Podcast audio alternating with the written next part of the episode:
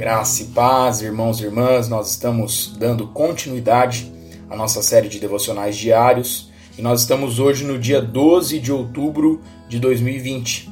E o tema proposto para nós hoje é não abandonar a confiança.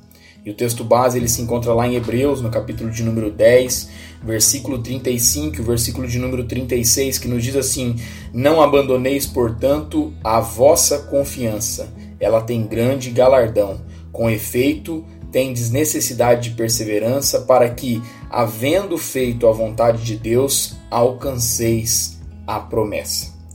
Interessante que o texto acima, ele é uma exortação e uma promessa feita aos hebreus cristãos do primeiro século, né? esse texto que nós acabamos de ler, que passavam por uma tremenda perseguição e estavam sendo tentados a retornar à sua antiga vida.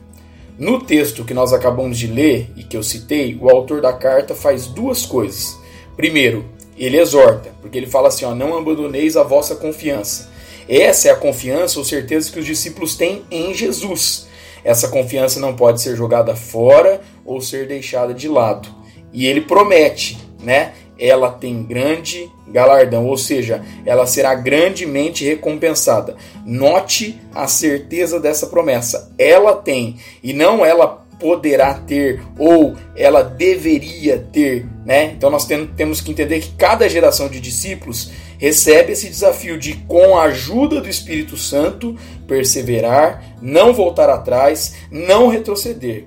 Que essa também seja a realidade nessa geração realidade também, meu irmão e minha irmã, na sua vida. Que a nossa oração seja: Deus Pai, faz de nós, filhos e filhas, que possamos perseverar em fazer a tua vontade. Ajuda-nos a olharmos firmemente para a esperança que há em ti e não voltarmos atrás. Deus abençoe, meu irmão, minha irmã, sua vida, sua casa e a sua família, em nome de Jesus.